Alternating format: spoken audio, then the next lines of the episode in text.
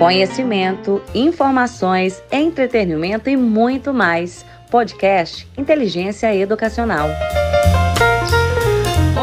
podcast está muito especial, com o tema Livro também é brinquedo. Vamos abordar duas datas que fazem esta semelhança: Dia das Crianças, comemorado no dia 12 de outubro, e o Dia Nacional do Livro, comemorado em 29 de outubro.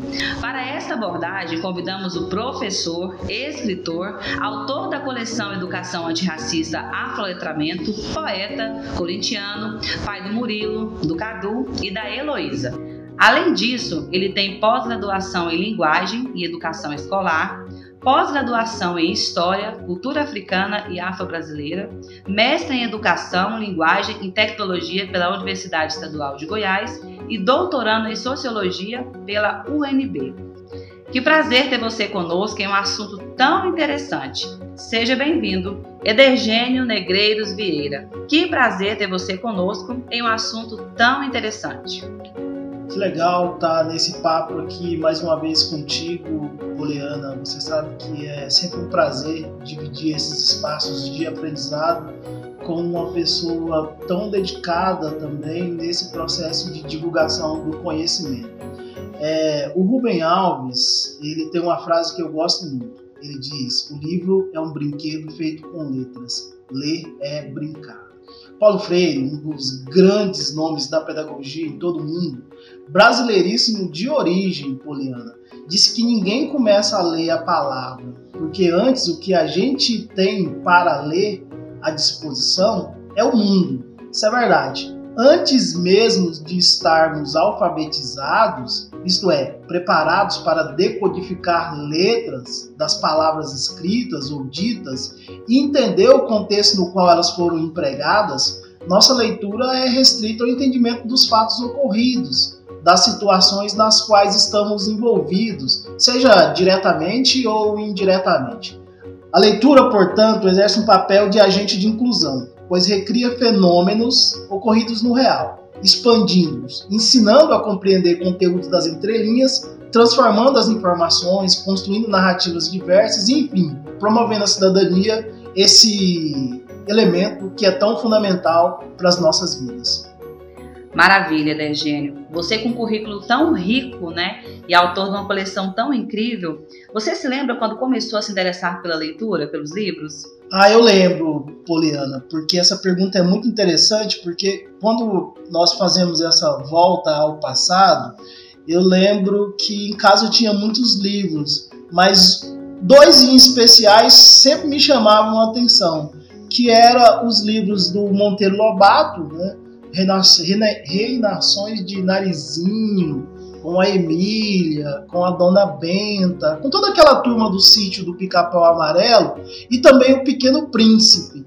E o Pequeno Príncipe é um livro interessante porque também tinha um desenho que passava na TV que tinha o Pequeno Príncipe, que tinha a Rosa, né?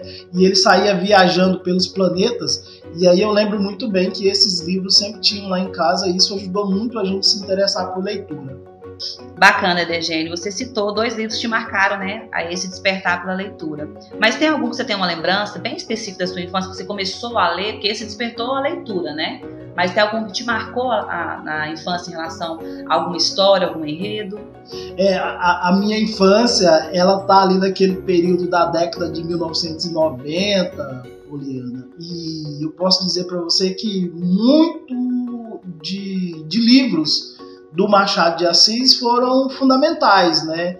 Eu posso citar para você que eu tive o, o, o prazer, né, de, de, muito jovem, ali por volta dos oito, dos nove anos, já ter, por exemplo, contato com um livro maravilhoso do Machado que era o Memórias Póstumas de Brás Cuba. Além disso, também eu, eu tive contato também com outros livros, porque em casa sempre teve muitos livros e, e havia uma preocupação do meu pai, da minha mãe. E, e, é uma curiosidade, né, Poliana, porque o pai e mãe têm apenas o, o, o, antigamente era o fundamental, né, o inicial, assim. Então eles eram muito rudimentares na perspectiva das letras, mas já tinham essa sabedoria da importância da leitura, né? Então nós tivemos disponível esse, essas obras em casa. Então Memórias Póstumas de Brás Cuba é um livro que me chama muita atenção quando eu era quando eu era criança, assim por volta dos 9, 10 anos eu já lembro dessas leituras. Então você começou por uma leitura bem difícil, eu diria, porque eu li esse livro aos 18 para vestibular. Então na sua infância já traz essa esse conhecimento mais, é, vamos dizer assim, difícil, né? A leitura mais difícil de entender, de ler, com vocabulário mais antigo, né? Parabéns pela iniciativa. E falando em escritor, vou falar sobre o Rubem Alves, né? Uma citação que ele diz: Um livro é um brinquedo com um livro é um brinquedo feito com letras.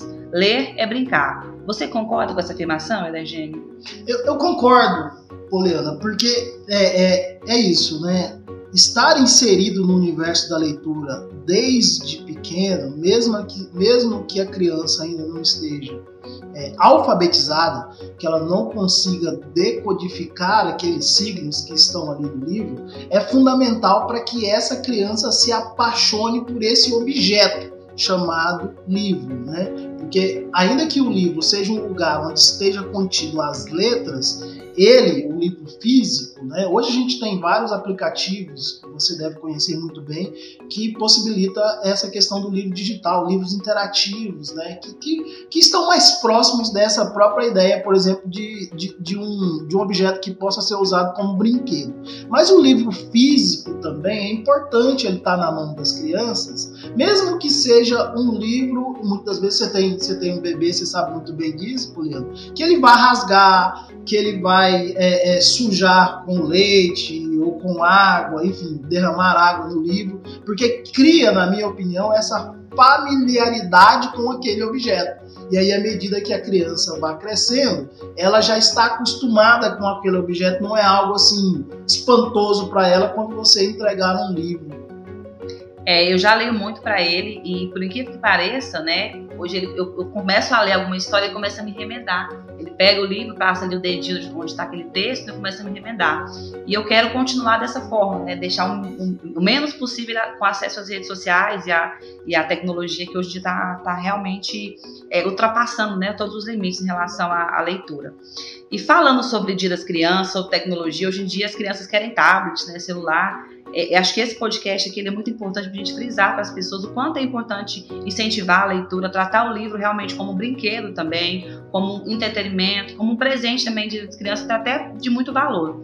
Então, para os pais que estão nos ouvindo, professores também, eu gostaria que você indicasse né, um livro ou alguns livros, não sei como é que está a sua, a sua memória de indicação, né? Eu, como mãe, sei que muitas mães estão ouvindo a gente também nesse momento, né? Para a indicação desses livros, para você presentear, às vezes um sobrinho também, um enteado, né?